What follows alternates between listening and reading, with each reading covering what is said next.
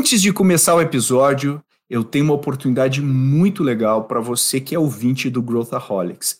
Todo ano a gente roda uma pesquisa que a gente chama de ACE Innovation Survey. E nessa pesquisa a gente quer entender o que, que acontece com as startups, com as grandes corporações, e a gente quer criar um radar sobre as preocupações, o que funciona, o que não funciona, e compartilhar com o ecossistema, que é o nosso propósito. E a gente quer a sua ajuda, a sua ajuda para preencher e também para compartilhar com outros empreendedores, empreendedoras, corporações, executivos, executivas que também podem preencher essa pesquisa. Então, se você é founder ou você está envolvida com inovação em uma corporação ou trabalha com investimentos, a gente quer ouvir você e quer pedir para você preencher esse levantamento que a gente criou a gente vai trazer vários insights e compartilhar, como eu falei, com o ecossistema, mas você vai receber em primeira mão o resultado dessa pesquisa antes de todo mundo do mercado. Então, esse é um give back que a gente dá para o ecossistema e a gente quer a sua ajuda. O link para essa pesquisa está nos nossos comentários desse episódio. Vai lá, rapidinho, leva pouco tempo e ajuda muito o nosso ecossistema. Agora, Vamos para o episódio. This is Growthaholics.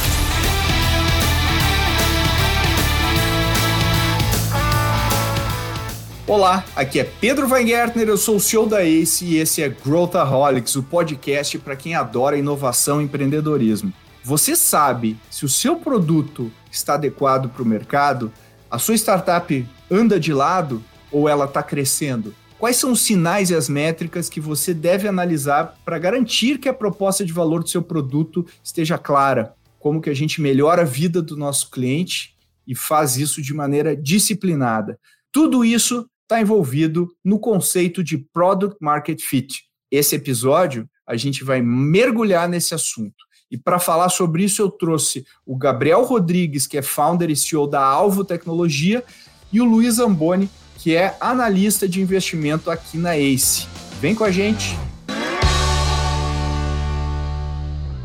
Boa, vamos mergulhar aqui em Product Market Fit. Eu tô com dois caras que vão explodir nossas cabeças. Meu amigo já de guerra aqui, Gabriel Moraes, CEO da Alvo. Tudo bem, Gabriel? E aí, Pedro, tudo bem? Prazerzão estar aqui, já acompanhava o podcast da Growthaholics, já ouvi vários episódios e, enfim, estar tá aqui é um prazerzão. Show de bola, tenho certeza que vai ser muito legal. Já vamos falar mais sobre a Alvo. E você, Luiz Amboni, também um acer aí da nossa área de VC. Te apresenta aí, Amboni, conta quem você é. Fala, pessoal. Prazer estar aqui. Obrigado, Pedro, pelo convite. É, bom, meu nome é Luiz, né? o pessoal aqui me chama de Amboni eu sou analista de VC aqui na ACE basicamente o, o, primeiro ponto de contato com as empresas que querem receber investimento por nós. Então é, é isso aí, um pouquinho do meu dia a dia, falar com bastante startup. Estou animado para a conversa de hoje, um tema complexo aí, e vamos lá. Bom, para a gente mergulhar, antes da gente mergulhar, eu queria pedir para o Gabriel falar um pouquinho da Alvo, que é uma empresa que eu acho super legal, é, fora do eixo né, de São Paulo, está atuando no, no Centro-Oeste. Comenta um pouquinho o que, que a Alvo faz aqui dos teus números, só para o pessoal entender para a gente daí mergulhar, porque eu quero depois pegar exemplo da Alvo, ah, de como ah, você chegou em Product Market Fit. Show.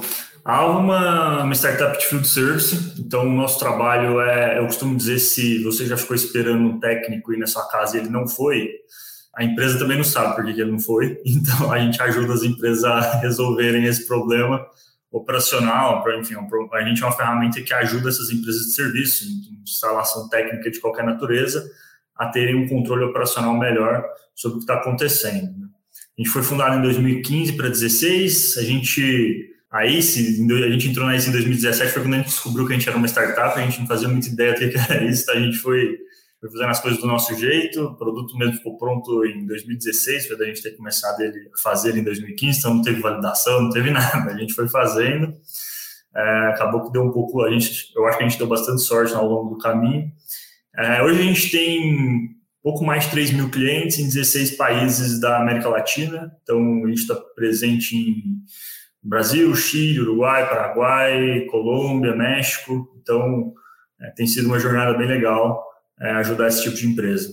É muito legal ver essa trajetória aí da Alvo, sabendo que todos os problemas, dificuldades que vocês enfrentaram, e isso, embora eu, se, eu saiba que não é um, um jogo solo aí, que tem muita gente fazendo acontecer, acho que você é um, é um CEO bem, bem determinado, super raiz, e, e, e, também estuda um monte. Então, a gente vai querer ver a sua perspectiva aí sobre Product Market Fit. E para a gente começar a falar sobre Product Market Fit, é um conceito que todo mundo já ouviu falar, mas sim, é longe de ser um consenso do que, que ele significa e muito mais difícil de saber o momento exato em que a gente tem o Product Market Fit. Tem várias teorias, várias linhas. Então, vamos pegar aqui o, o Luiz Amboni, que eu sei que você também estuda bastante. Explica para quem está nos ouvindo, Luiz, o que, que é? Qual que é a definição de Product Market Fit?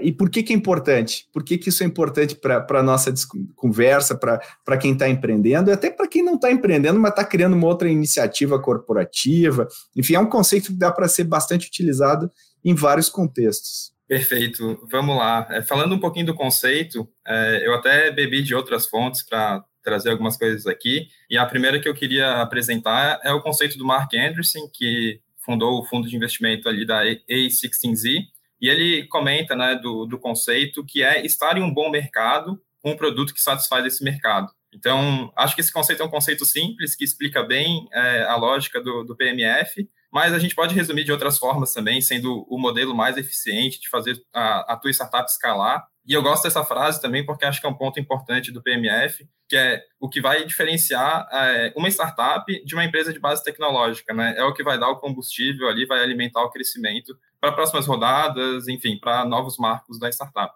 Legal. Como é que você complementaria, Gabriel? Você que eh, não só estuda, mas viveu, né? Você já, a gente diria que a alvo está pós Product Market Fit, né? Como é que você sabe isso? Como é que você é, Eu espero que sim, né? Negócio, é uma pergunta que nunca tem resposta, né? Mas enfim. Até o final do episódio você diz pra gente. pois é. é. Na minha opinião, assim, acho que Product Market Fit tem um, bastante do que o, do que o Amboni falou. Seria uma junção do produto que você está criando com o mercado, obviamente, mas dentro, acho que o pessoal esquece um pouco de encaixar o modelo de negócio nisso. O que, que eu quero dizer? Não é só o meu produto fazer sentido para o mercado, mas é o meu produto alinhado ao modelo de negócio que eu estou propondo fazer sentido para o mercado.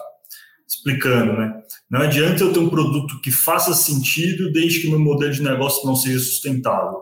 Então, isso, na minha opinião, é uma empresa que não encontrou product market fit porque ela porque ela não consegue entre, ela não consegue gerar valor a partir do produto. Ela consegue gerar valor às vezes para o cliente, mas não para si. Né? Esse é um pouco do que eu do que eu, que eu acho. Agora, como é que a gente descobre se a gente chegou no Product Market Fit? Acho que é, é um debate bom, assim, que queria ouvir depois, ouvir até a opinião de vocês também. O que, que, você, que, que você responderia, Luiz? Como é, como é que a gente sabe? Como é que o que, o que, que acontece? Qual a mágica que começa a acontecer? Não vem uma luz assim, ilumina o Gabriel nos que. Ah, parabéns, agora você é, está em Product Market Fit.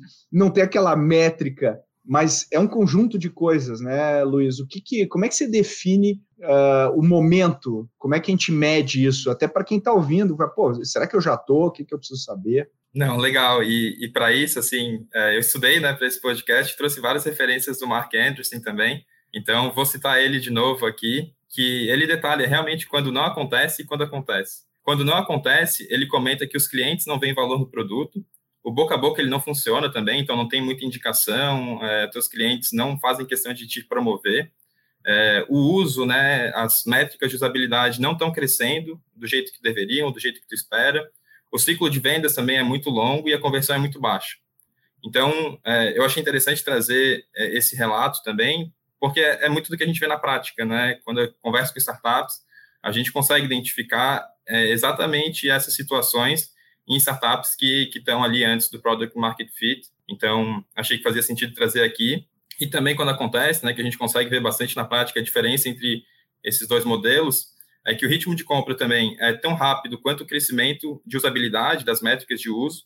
É, os servidores até não acompanham o aumento da demanda, ele comenta. Acho que é um problema de problema bom de tecnologia para ser resolvido. É, o caixa começa a acumular e a gente consegue ver algumas é, essa, esse fato né, acontecendo em algumas startups que a gente consegue ver que estão alcançando ali o Product Market Fit, contratações constantes de novos colaboradores. Então, crescimento de time, né, aumento de receita, acho que tudo isso faz parte aí de, de alcançar o, o PMF. Pois é, eu, eu, eu, eu, acho que tem um viés assim um pouco é, B2C na, na, em algumas coisas que, que ele está falando aqui, mas eu acho que a essência é que quando as métricas encaixam, no sentido de, cara, eu estou trazendo o meu cliente já com custo uh, viável, esse cliente retém ou recompra, é, isso, isso acontece de maneira previsível, quer dizer, os meus unit economics começam a valer de verdade do ponto de vista prático e a empresa começa a crescer. Então, o, que a gente poderia dizer, que eu queria ouvir um pouco, Gabriel, o que, que, você, que, que você fala sobre isso, às vezes tem empresa que a gente vê uh, claramente que ela está andando de lado, é, ela está andando de lado uh, durante bastante tempo.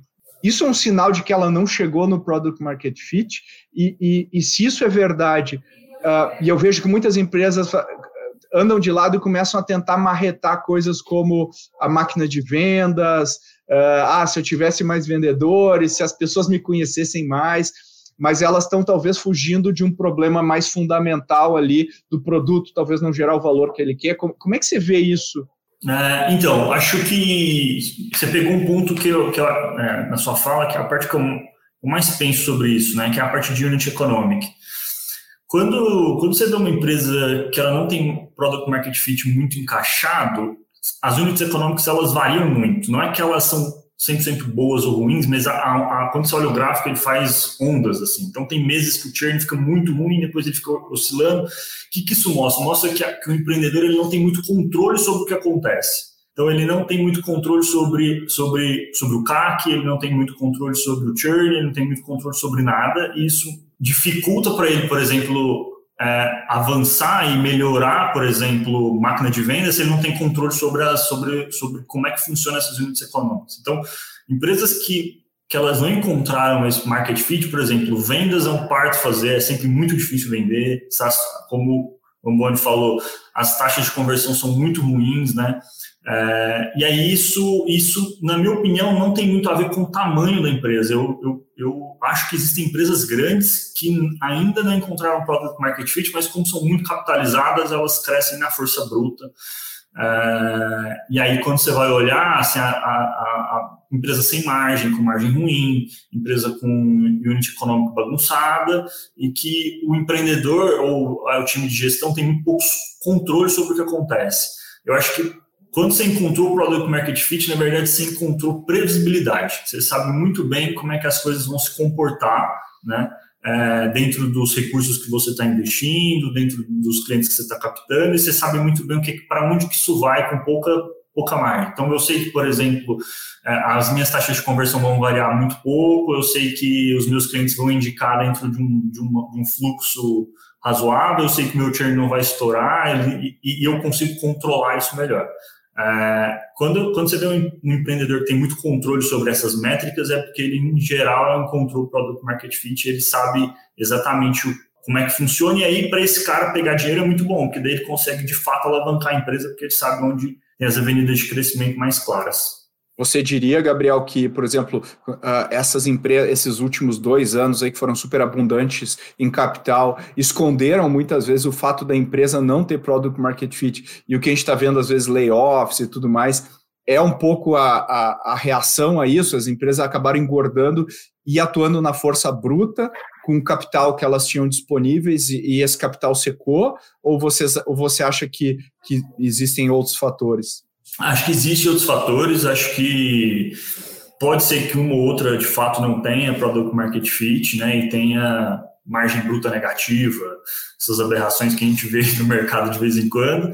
É, quando normalmente quando o empreendedor fala assim, ó, não, meu, a minha margem ela é ruim, mas se eu fizer um bilhão de entregas aí eu vou ganhar o mercado. Então assim, esse cara normalmente em geral ou se eu fizer um bilhão de alguma coisa, de, de, de, de, de serviço X, eu vou, eu vou, eu vou, a minha margem fica positiva. Esse cara, em geral, me passa, me passa que ele, de fato, não encontrou o product market fit, mas eu não sei se essa é a regra desses grandes layoffs que estão acontecendo.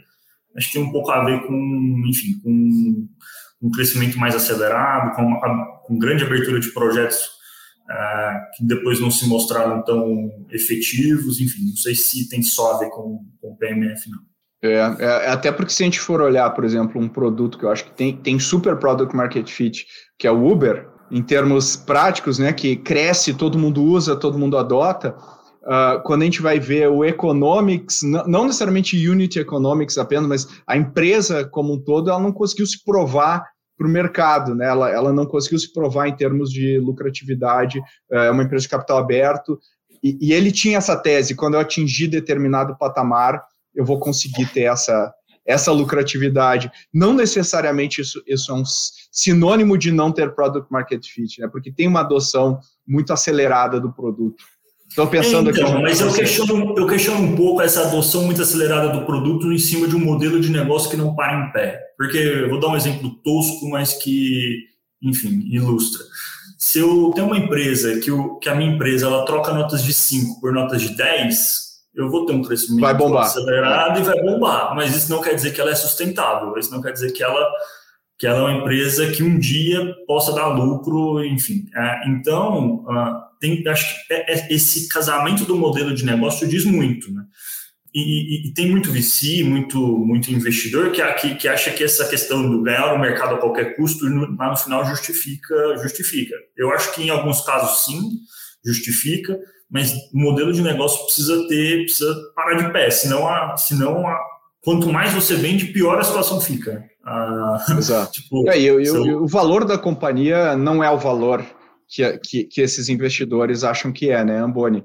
E, e, olhando isso que o Gabriel acabou de falar, que a gente está discutindo, sobre colocando o elemento de sustentabilidade financeira no negócio, ou seja, não apenas o unit economics, mas uh, né, a margem bruta e o negócio parar de pé, como é que você combina essas coisas? Faz sentido para você? O que, que você diria sobre isso?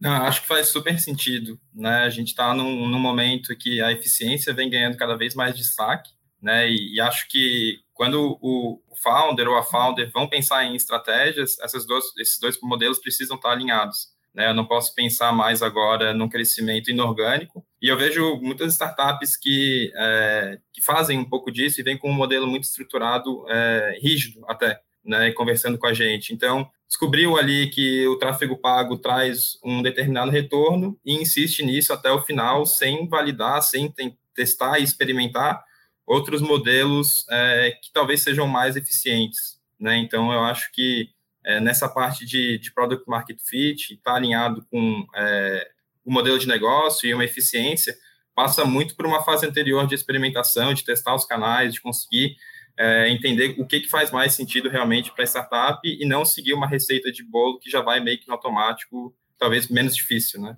É, e, e, e eu acho que tentar queimar etapas é uma receita de problema. Né? Quando o cara acha, não, agora já estou em agora só preciso resolver isso. Eu já falei com muitas, muitas startups que eles acham que estão num estágio diferente do que eles de fato estão. Né? Isso é muito comum.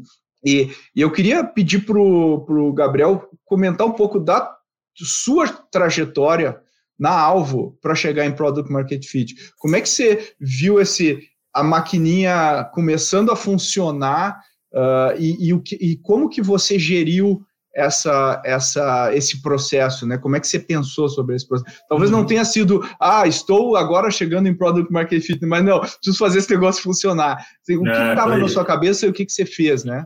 É, então, contar um pouco do que aconteceu com a gente, assim, a gente até 2000, 2018, 2018, 2019, a gente era uma empresa que atendia equipe externa. Então, a gente era um software que atendia empresas que tinham funcionários na rua. O que, é a diferença de uma empresa de equipe externa para uma empresa de field service? Na equipe externa inclui vendedor, inclui pessoal que trabalha com, com, como promotor de, de, de enfim. E a gente, o que, que a gente percebia? Assim? A gente percebia que para vender o nosso produto é, era um, era um negócio complicado, porque a nossa proposta de valor era muito difusa, ou seja, eu tinha três grandes públicos que eu queria atender, e isso dentro fica, fica a proposta de valor fica muito complicada. É, então, esse foi o primeiro grande ponto que a gente, que a gente, que a gente percebeu, e a gente tentava vender de maneiras, de maneiras diferentes. Então, a gente tinha equipes que vendiam outbound, inbound, enfim. É, e a gente percebia que vender era um negócio difícil e que depois que você vendia, manter o cliente era um negócio complicado. Então a gente sentia que segurar o cara dentro da empresa era um segundo parto, né? Vender o primeiro, o segundo era manter. um pouco de antes da venda e depois da venda. Né? E aí a gente, o que, que a gente fez? A gente começou a analisar na nossa base quem que quem que tinha mais sucesso com a nossa ferramenta, quem que ficava mais tempo, quem que a gente gastou menos dinheiro para comprar, começando para conseguir. Começamos a fazer algumas análises internas e aí a gente descobriu que a equipe de serviço era a equipe que mais utilizava a ferramenta, que eles tinham, que eles tinham, eles recebiam é, a proposta de valor para eles era mais clara, né? E eles ficavam mais tempo com a gente, enfim, todas as unidades econômicas desse corte de mercado era muito maior, muito melhor. Foi quando a gente migrou e a gente focou, né? E acho que foco é um negócio também muito importante nessa parte de Product Market Fit, né? Porque como o empreendedor no começo ele está ele tá procurando receita porque ele quer sobreviver, ele começa a se agarrar em tudo que é tudo que, que dá, né? E eu acho que esse é o primeiro, é o, é o começo do fim, né? É, e por isso que muito startup morre nessa etapa.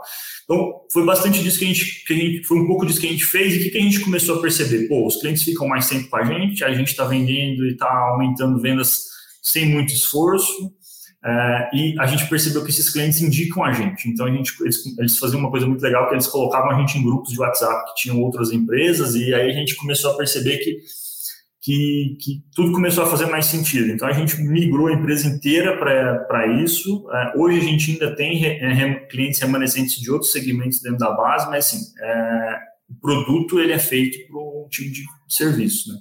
Foi a melhor coisa que a gente fez. Assim, eu acho que se a gente tivesse mantido a empresa, tentado abraçar todo mundo, a gente talvez não tivesse morrido, mas talvez a gente fosse ser uma empresa medíocre para o resto da vida. Né?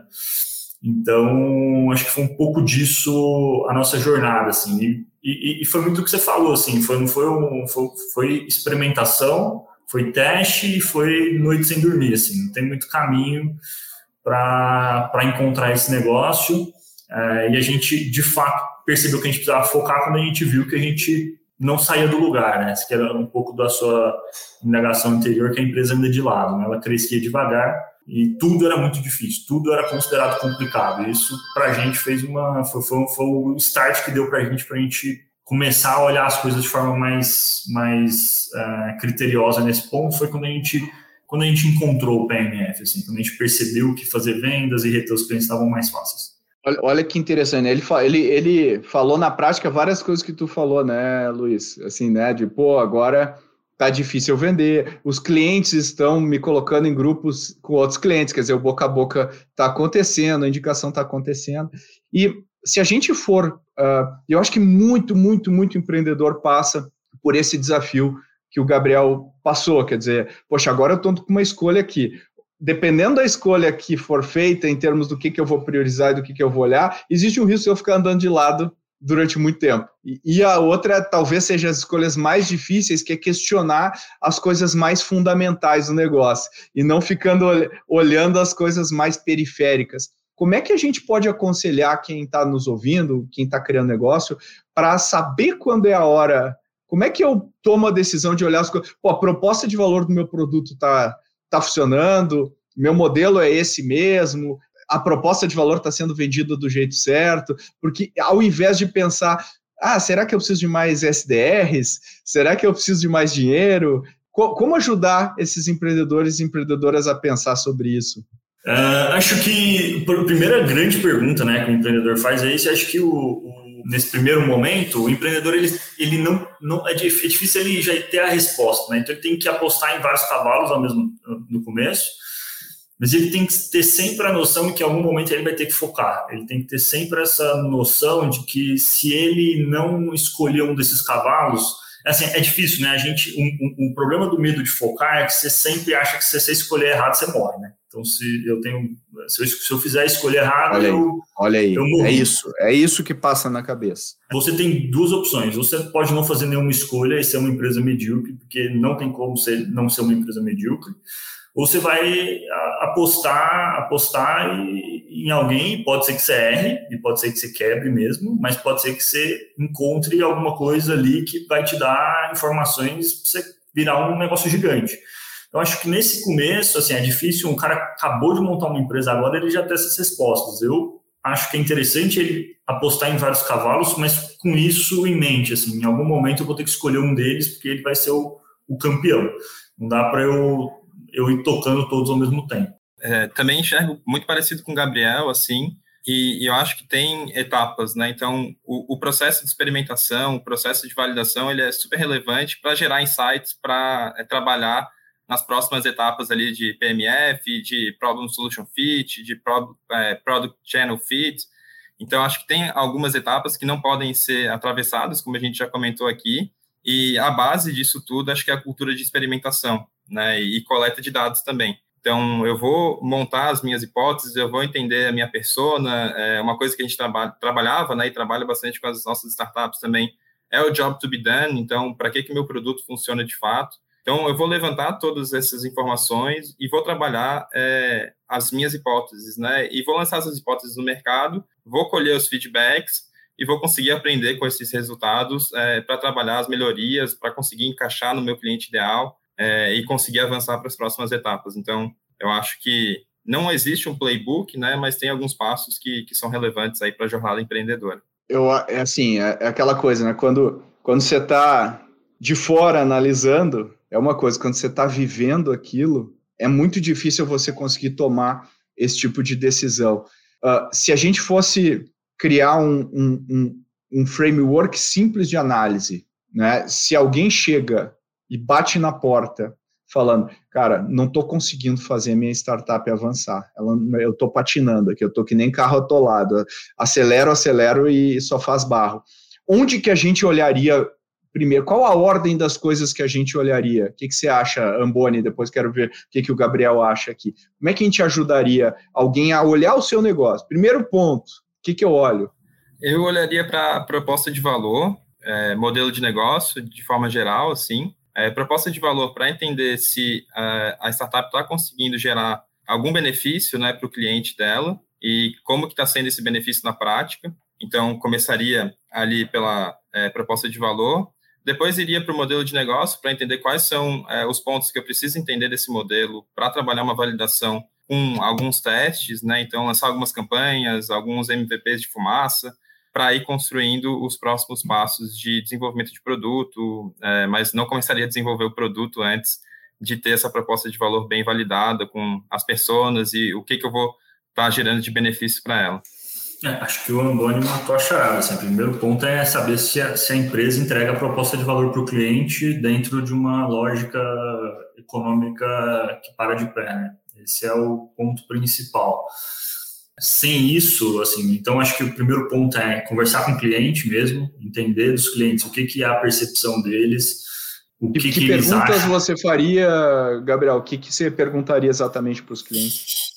É, então, acho que o primeiro ponto é entender o porquê que ele comprou, e se o motivo do porquê ele comprou, ele está resolvendo o problema dele é, com o nosso produto. Se não estiver resolvendo o problema, ou se ele não souber responder direito porque ele comprou, porque tem vendedor que vende. Acho que um, tem vendedor bom que engana, né? Então o cara engana assim, tô falando, o cara consegue vender gelo para esquimó.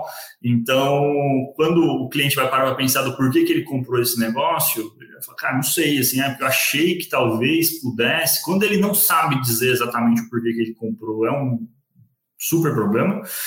E um outro grande problema é se ele, se ele parar para analisar, a vida dele não melhorou, não mudou nada com o seu produto ou seu serviço. Então, acho que esse é um grande ponto, e se isso não estiver bem balizado, não adianta olhar nada mais. Né? Se de fato você consegue entregar isso e a empresa continua andando de lado, acho que é um pouco de entender é, jornada de cliente, como é que esse cliente enfim, toma decisão, que, que é importante para ele, o que, que não é, e, enfim, como é que como é que você encontra essas respostas, que daí também é uma outra grande jornada uh, do empreendedor. Então, os dois grandes pontos é, para analisar uma empresa que está andando de lado e acabou de começar é um pouco disso, assim, se a proposta de valor está clara para o cliente e se a maneira como você aborda esse cliente está efetiva e, enfim, está clara para todo mundo. É, e, e, tem um elemento também aqui, né, é, puxando o que o Gabriel falou, uh, Amboni, que é eu sei quem é o meu cliente, porque às vezes eu, vamos imaginar que eu saí vendendo feito louco, eu vendi para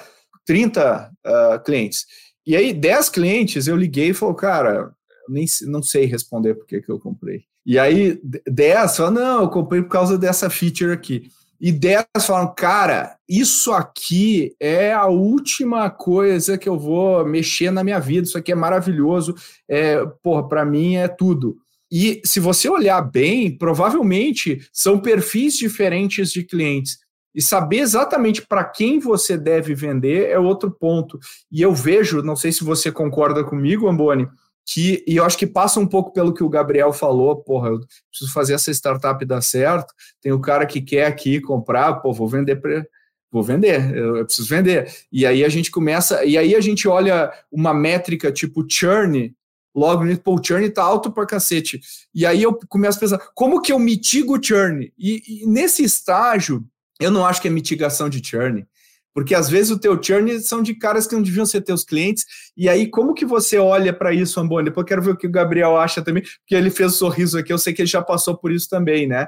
De, de calibrar o, quem é o cliente. Né? Como é que você vê isso aí, cara? Perfeito, acho que tem um, um case legal que, que eu posso usar como exemplo aqui, que é o da Superhuman.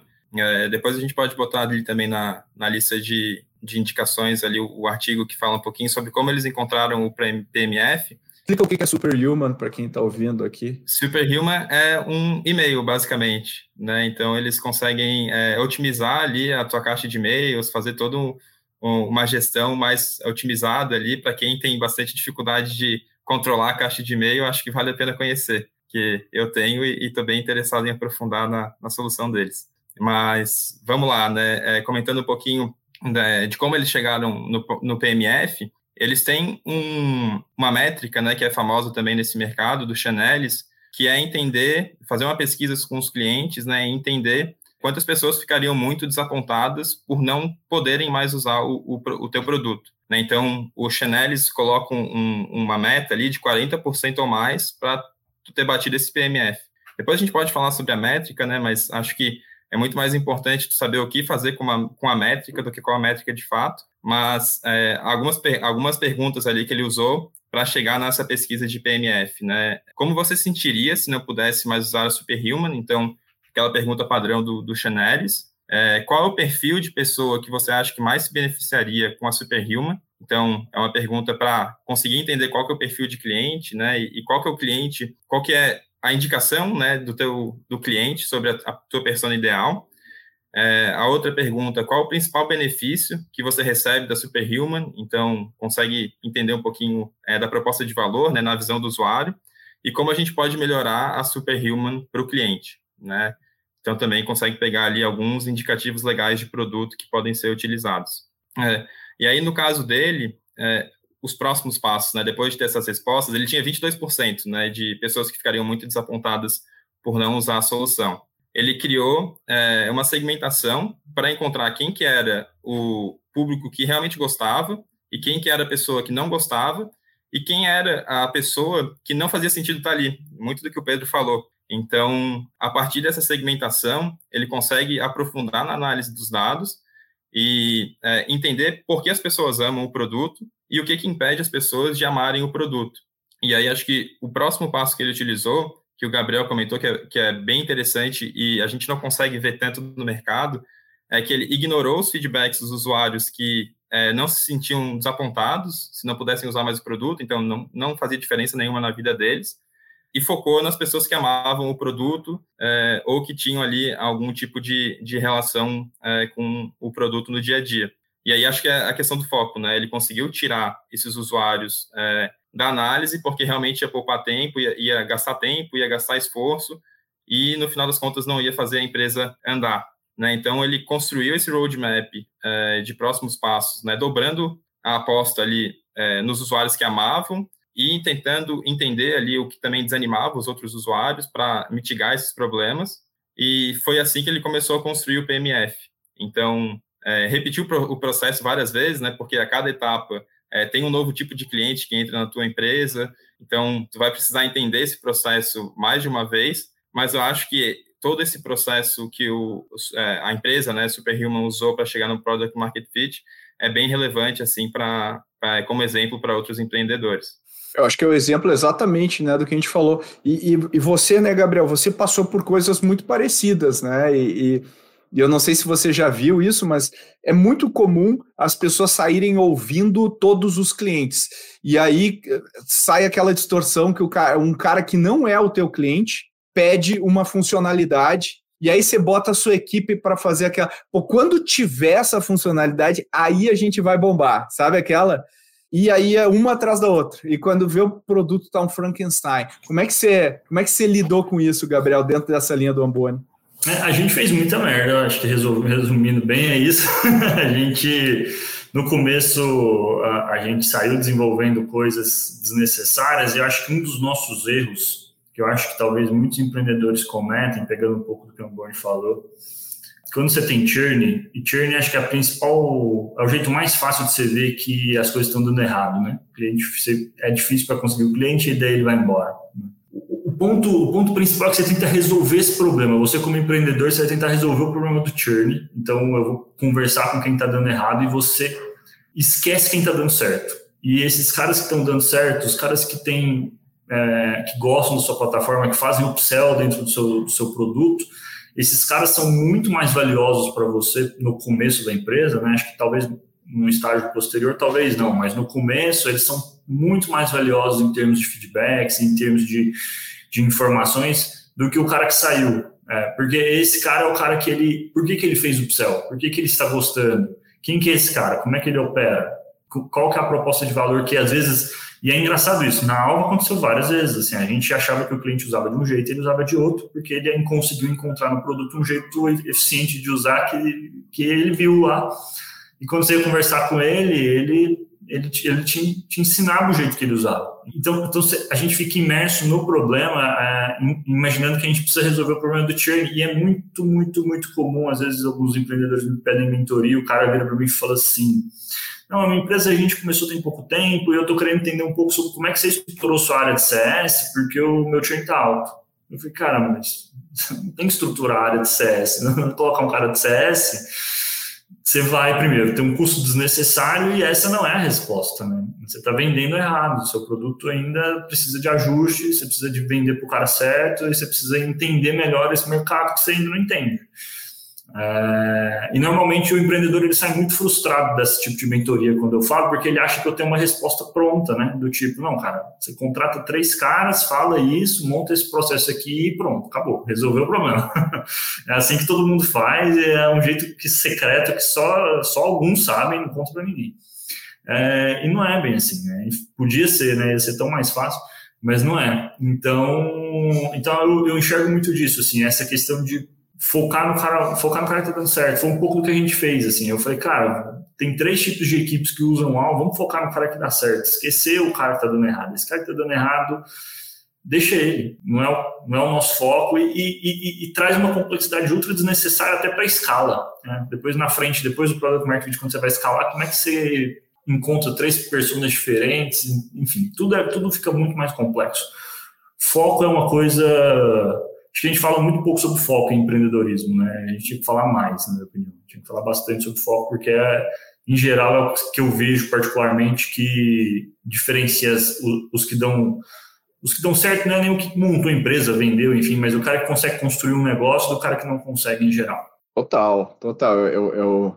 E você falou duas coisas uh, uh, muito interessantes ali, né? Você, você fala de pegar o cara, né? Pe pe pegar, pegar o cliente e muitas vezes o cliente te ensina como ele usa o produto.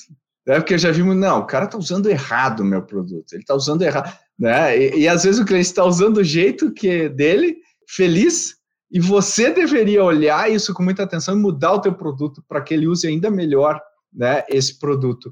E eu acho que muitas vezes a gente se uh, atrapalha com esse tipo de coisa, né? E, e, a outra coisa que você falou, você exemplificou aquela coisa de eu tentar remendar um problema mais fundamental, né? Pô, não, agora você...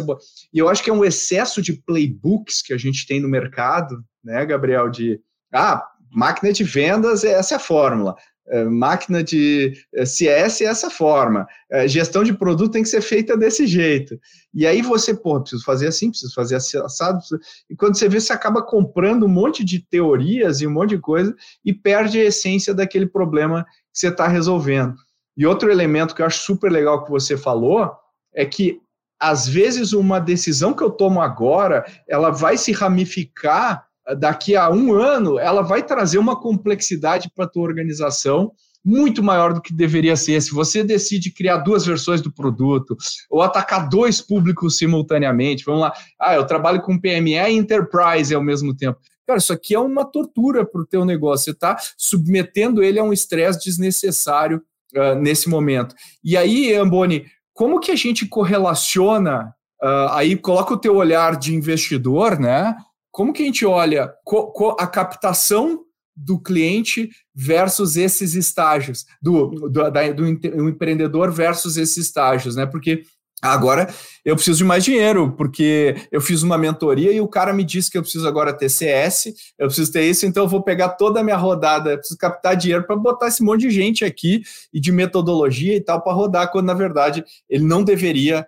Ah, como é, como é que você olha? Qual que é o olhar do investidor quando a gente enxerga uh, esse tipo de distorção, esse tipo de, de, de situação? Sim, a gente é, tenta observar bastante como o empreendedor está trabalhando cada é, etapa e como ele cada, trabalha cada hipótese também que, que ele está buscando atingir. Né? Então, acho que para a gente, assim, quando a gente observa empresas que... Porque o empreendedor, ele, no final das contas, vai precisar de dinheiro né, para é, testar as soluções, testar as hipóteses. Então, acho que no começo da jornada tem é, muita oportunidade para testar, né? Lógico que tem que estar com é, a ideia já em andamento, né? Não dá para ser só o sonho, mas acho que na etapa inicial ali a, a, empresa deve realmente buscar esse, esse PMF, né? Essa validação do modelo de negócio é, e vai ter recurso para isso. Mas a partir da, da rodada anjo ali, que a gente vai entrar no pre-seed, é, numa aceleração talvez, eu acho que o investidor ele já busca algumas hipóteses um pouco mais validadas e algumas métricas também de validação. Né? Então, a gente vai buscar esse histórico e essa análise de dados para entender realmente se a empresa está no caminho certo, se ela não está no caminho certo, o que, que a gente pode fazer para ajudar e se a gente entender né, que é, o empreendedor ou a empreendedora está muito rígida com relação é, a não testar as hipóteses e forçar esse modelo de negócio para as outras etapas, aí eu acho que é um, um modelo mais difícil de levantar dinheiro. Mas, no final das contas, eu acho que a gente olha muito para a questão estrutural mesmo da rodada, é, o que, que o empreendedor está buscando e como a gente pode ajudar também nesses objetivos, né? E, e Gabriel, então a, gente uh, entendeu para que, que os clientes usam o nosso produto, por que, que eles amam o produto, quem são os clientes que usam o produto, isso causou um menor cancelamento, uma taxa menor de cancelamento. Legal, resolvi né, supostamente resolvi essa parte, e, assim, normalmente a gente volta para essa parte, né, constantemente, de acordo com a, de, eh, ao longo da jornada, mas qual, qual é o próximo passo depois disso, né? Uma vez eu, eu tendo chegado nesse, nesse, nesse estágio, qual que é o meu próximo passo aqui como, como empreendedor? É, acho que essas questões de validação sempre vão acontecer à medida que a empresa lança novos produtos, né? Então, isso sempre volta na, no meu primeiro produto ou na minha primeira, no meu primeiro grande produto, depois que você encontrou isso, vem a parte de escala, né? Que eu acho que é um segundo grande desafio, que não é fácil, é, é bem complicado. É, achar o produto como é que é difícil é difícil, escalar a empresa é difícil. E aí é onde vem um pouco de você ter mais clareza sobre como é que você monta a máquina de crescimento, aonde que estão as alavancas de crescimento, uma, coisa que eu gosto bastante de olhar, assim, se a empresa conseguiu montar a máquina de crescimento, é o quanto ela é dependente de ads, por exemplo. Então, pô, se eu, se eu sou muito dependente de ads ainda, quer dizer que talvez eu ainda não consegui montar uma máquina de crescimento com um canal, com um canal que eu domino, né? Um canal de vendas que é meu, né? Quando, sei lá, a OMIE vende por, por parceiros, é um canal que ela domina, né? Então, a OMI, né? Então, isso, isso mostra bastante questão da construção da marca, da, da máquina, e aí é onde entra um pouco dos playbooks, né? Acho que playbook ele serve para dar previsibilidade, dar, controle um pouco mais de previsibilidade. É óbvio que, que tentar fazer tudo igual todo mundo está fazendo é um grande problema. Cada pessoa funciona de um jeito, né? Porque eu atendo o PME que todo mundo que atende PME vai fazer igual.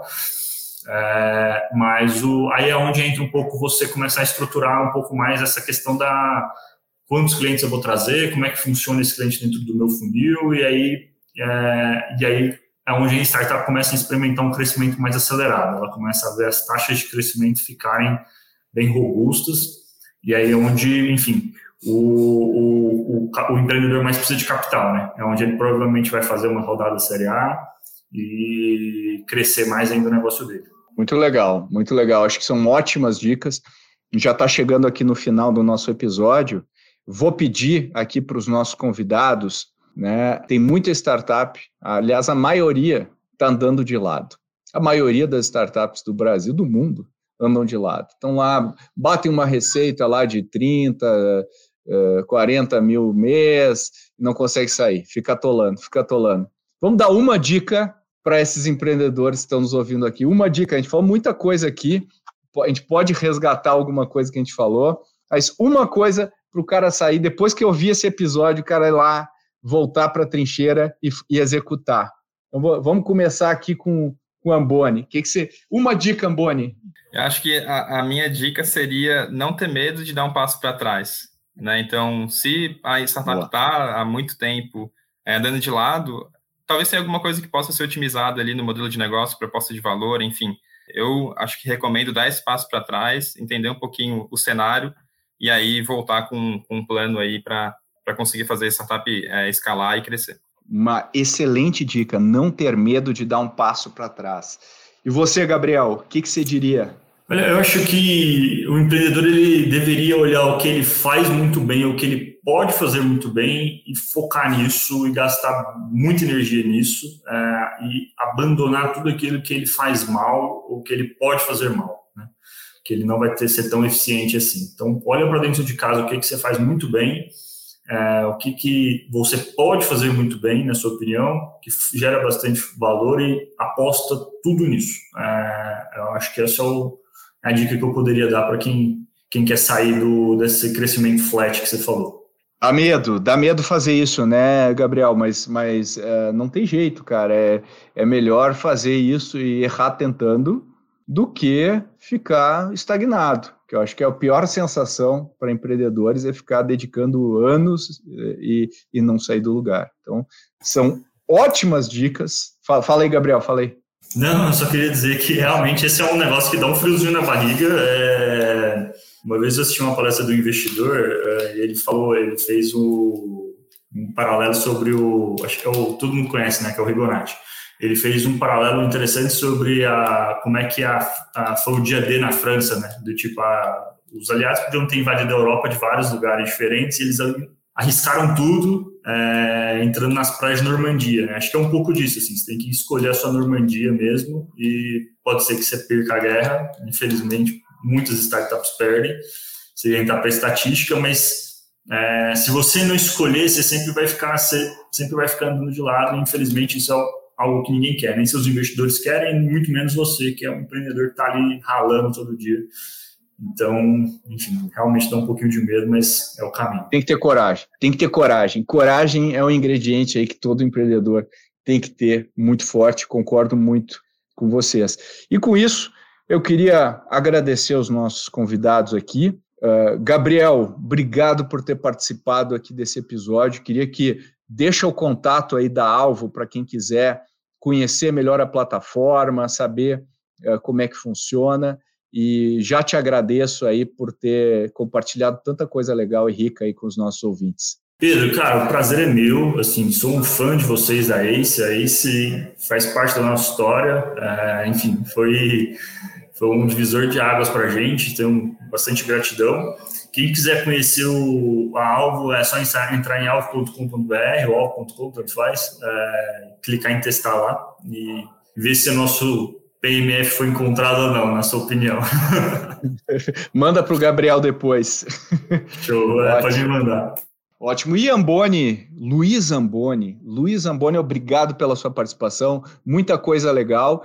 E para as startups que estão te ouvindo aí, estão chegando em Product Market Fit, estão nessa batalha, como é que eles entram em contato contigo para te mandar os projetos, te mandar suas, suas, seus decks?